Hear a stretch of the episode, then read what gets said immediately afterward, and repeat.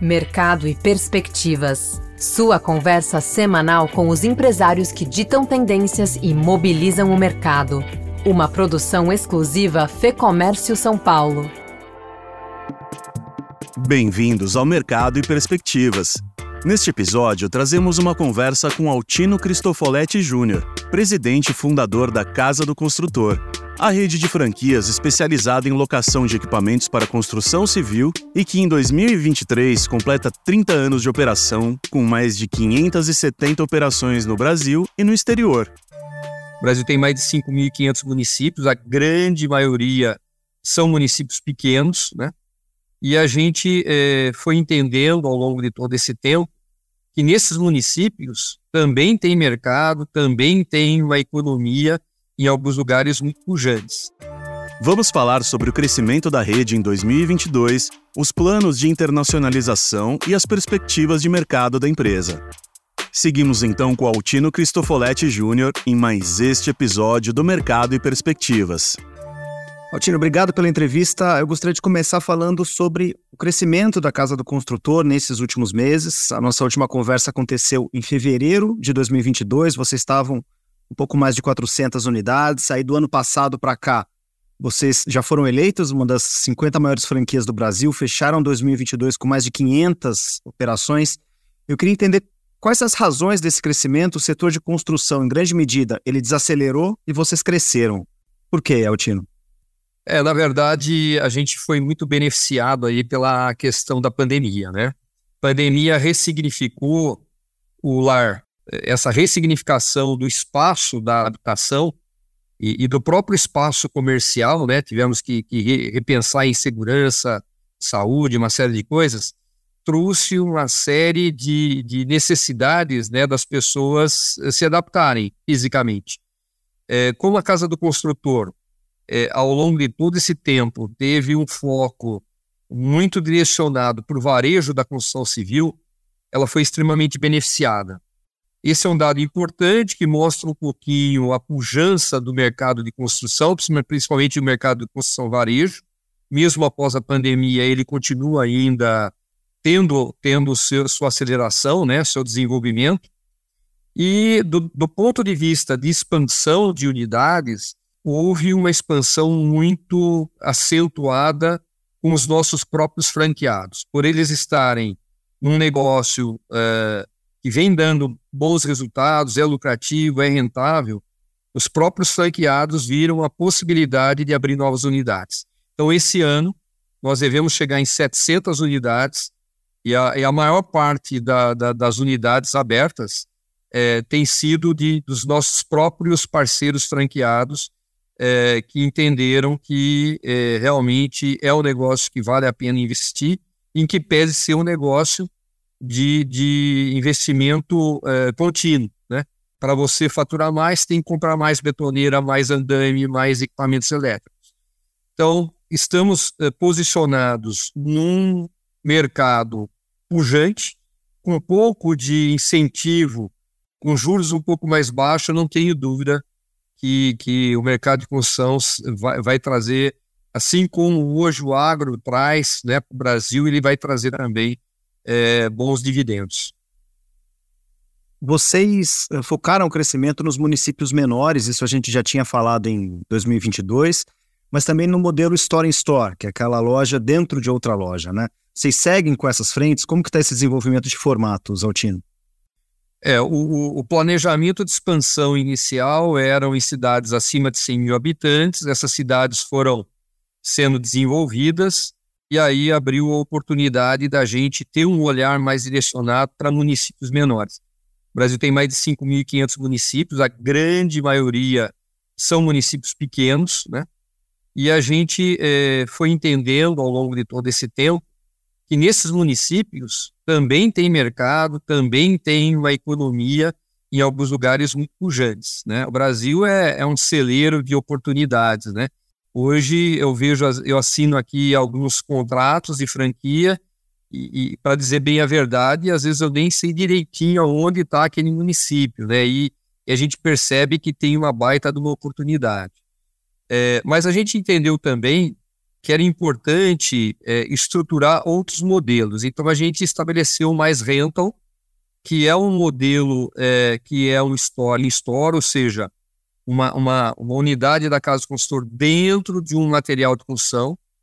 É, isso normalmente dá em cidades aí é, pequenas, até 30 mil habitantes, em que a gente já tem é, testado, aprovado, um empreendedor já já com musculatura, né, normalmente instalado na cidade já há algum tempo, conhece o mercado, conhece os profissionais da construção, e a nossa proposta vem justamente em abrir a oportunidade para esse lojista de material de construção é, é, oferecer uma proposta de valor maior para os seus clientes, né? Então, o pedreiro que vai comprar a pedra, areia, o cimento, ele também pode alugar a betoneira. Então, o nosso negócio é de conveniência, ele tem que estar perto do, do, do da onde acontece a, a, questão. E a gente vem testando isso é, de forma bastante interessante. E eu posso dar como exemplo o Rio Claro, que é a cidade sede da Casa Consultor, que está aqui no interior de São Paulo, uma cidade com 220 mil habitantes. E hoje a gente tem quatro unidades aqui estabelecidas, todas elas crescendo, né? é, e que provavelmente se eu tivesse uma unidade só, eu não estaria faturando o conjunto do que as quatro unidades hoje faturam. Né? Então, é, é um pouco da, da, da, da tese é, que nem a, as redes de farmácia trabalham, né? de, de capilaridade, de conveniência, de estar tá perto da necessidade do cliente. E a, e a, e a Casa do Consultor é, entendeu esse, essa necessidade e isso está abrindo a oportunidade, eh, Fernando, da gente pensar num projeto bem maior. Então, nós fizemos um planejamento agora, eh, no início do ano, pensando até 2030. Né? E a ideia é chegar em 3 mil unidades. Né? Nós devemos fechar esse ano com 700. Possivelmente no próximo ano ou início de 2025 estamos batendo as mil unidades e daí a gente entende que é possível sim chegar a 3 mil unidades da Casa Consultor, com esses modelos de unidades, é, é, vamos dizer assim, normais, que a gente já vem fazendo, e essas mais rentam aí. E fora do Brasil também, né? Porque vocês estão no Paraguai, no Uruguai, e aí até emendaria. Esse modelo de negócios, ele tem sido é, bem aceito fora do Brasil também, Altino? Então, começamos com a primeira unidade no Paraguai. A gente já havia feito um estudo de mercado, a gente entendeu que o Paraguai é, é um mercado que, que, nem foi como nós começamos no Brasil em 90 e na década de 90, né? é, é o mercado paraguaio hoje. Então é um mercado ainda que está se trabalhando a cultura da economia compartilhada, a cultura da locação né, de equipamentos. É um mercado que está por fazer, e isso foi comprovado que agora, em setembro, nós vamos inaugurar nossa quinta unidade no Paraguai. Então, em pouco tempo, a gente é, vem o franqueado é, percebeu também essa essa oportunidade né, e vem e vem fazendo um trabalho muito bacana, bem importante. Sempre é importante escolher bem o parceiro, né, principalmente num país que não é o Brasil. É, abrimos no Uruguai, é uma franqueada, está indo super bem e se comprometeu agora até o final do ano a abrir a sua segunda unidade. E nós estamos agora com perspectivas de abrir na Colômbia, no México e, e, e talvez com possibilidades até no continente europeu.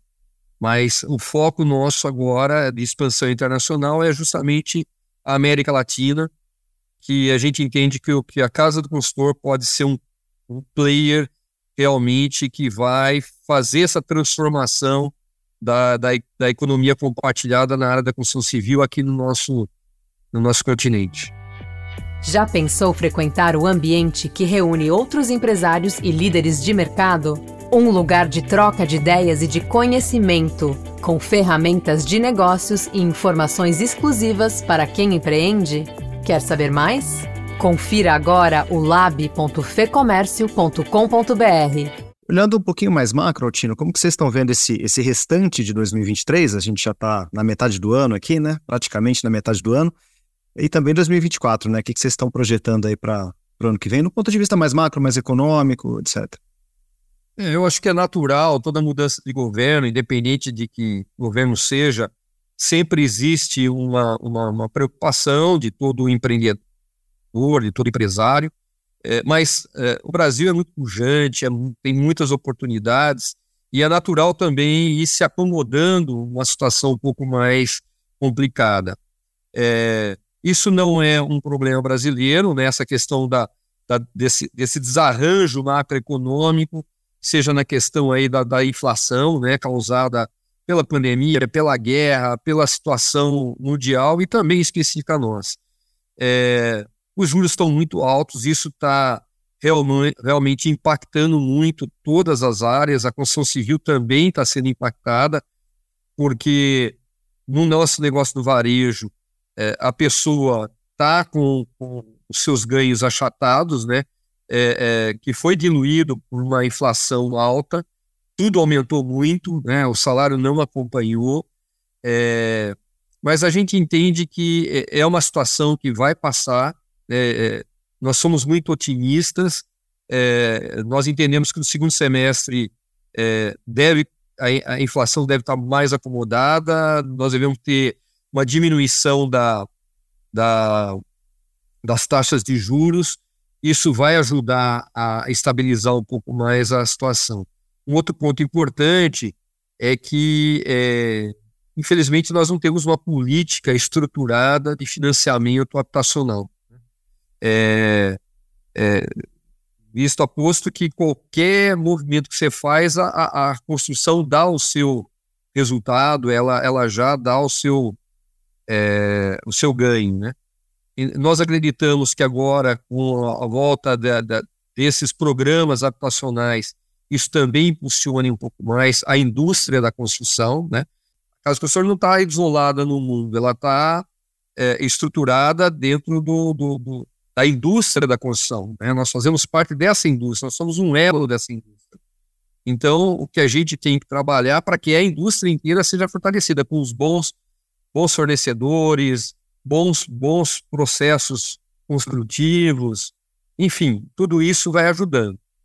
Essa agenda de reformas do governo, sobretudo a reforma tributária, sei, são exemplos de empresa que cresceu mesmo com toda essa complexidade do sistema tributário, mas você acredita que o ambiente de negócio tende a ficar mais amigável, aprovadas as reformas, num, num, num médio prazo?